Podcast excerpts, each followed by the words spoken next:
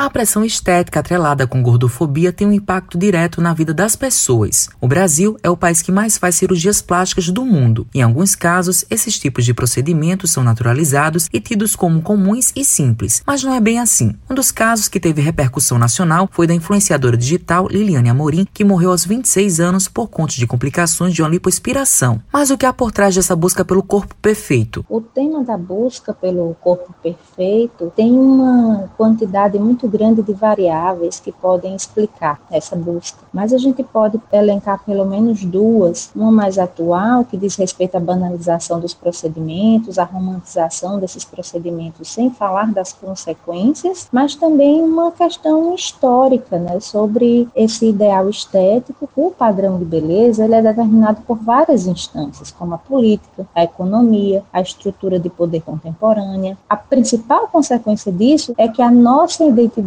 a identidade feminina, passou a ter como base a beleza, de tal forma que a gente permanece vulnerável, permanece exposta à aprovação externa. Até a nossa autoestima é minada, a nossa potência enquanto ser humano é minada, já que o único recurso exigido, digamos assim, de uma forma geral, seria essa beleza. Esse relato é da psicóloga doutora em saúde mental Jaqueline Matias. A especialista pontua quais são as doenças mais recorrentes com a busca do corpo perfeito. Os transtornos alimentares, como anorexia ou a bulimia. A gente também tem o transtorno dismórfico corporal, que é aquele que a pessoa passa a perceber uma característica do seu próprio corpo de forma distorcida da realidade. E nós também temos outros transtornos que não necessariamente está relacionada ao corpo, ao físico e essa estética, mas que podem vir aí como consequências. O próprio transtorno depressivo, transtornos de ansiedade também associadas a uma busca exagerada por esse corpo perfeito, né, por essa beleza. Pedro Granato é cirurgião plástico e membro da Sociedade